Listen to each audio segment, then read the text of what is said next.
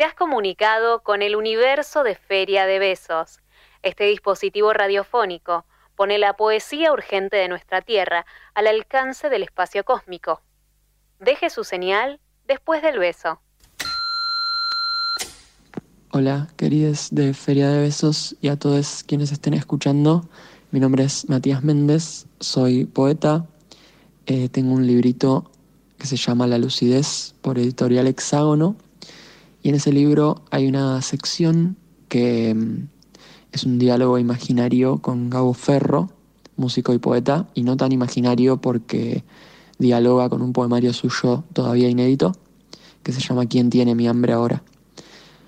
Hoy les voy a leer dos poemas eh, de un libro inédito, nuevo, que se llamaría En la Casa de la Coincidencia, pero todavía no tiene fecha.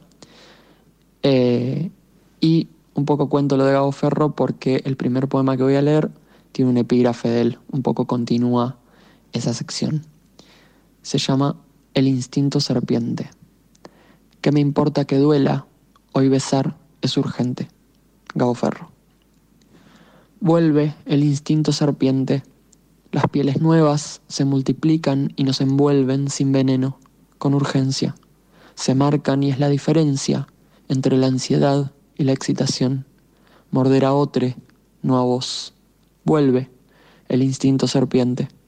¿No ven que este cambio empieza un primero de cada mes? la piel que se regenera y es alguien que se muda otra vez. Nos conmueve seguir en la batalla, la que no entienden, la que no se arma.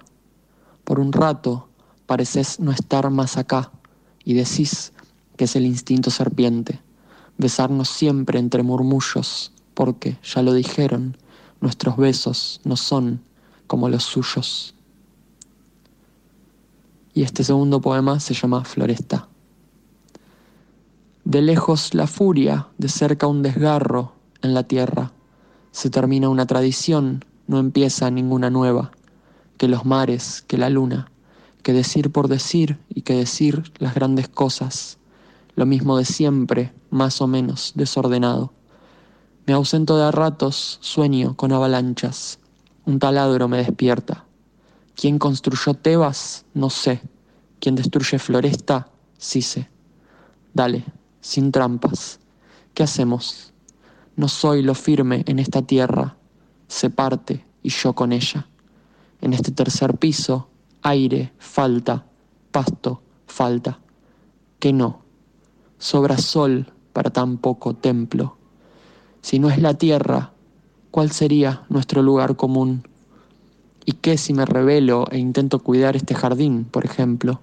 Cortar los yuyos, el trabajo silencioso de sacar lo que sobra. La banda florecida, menta altísima.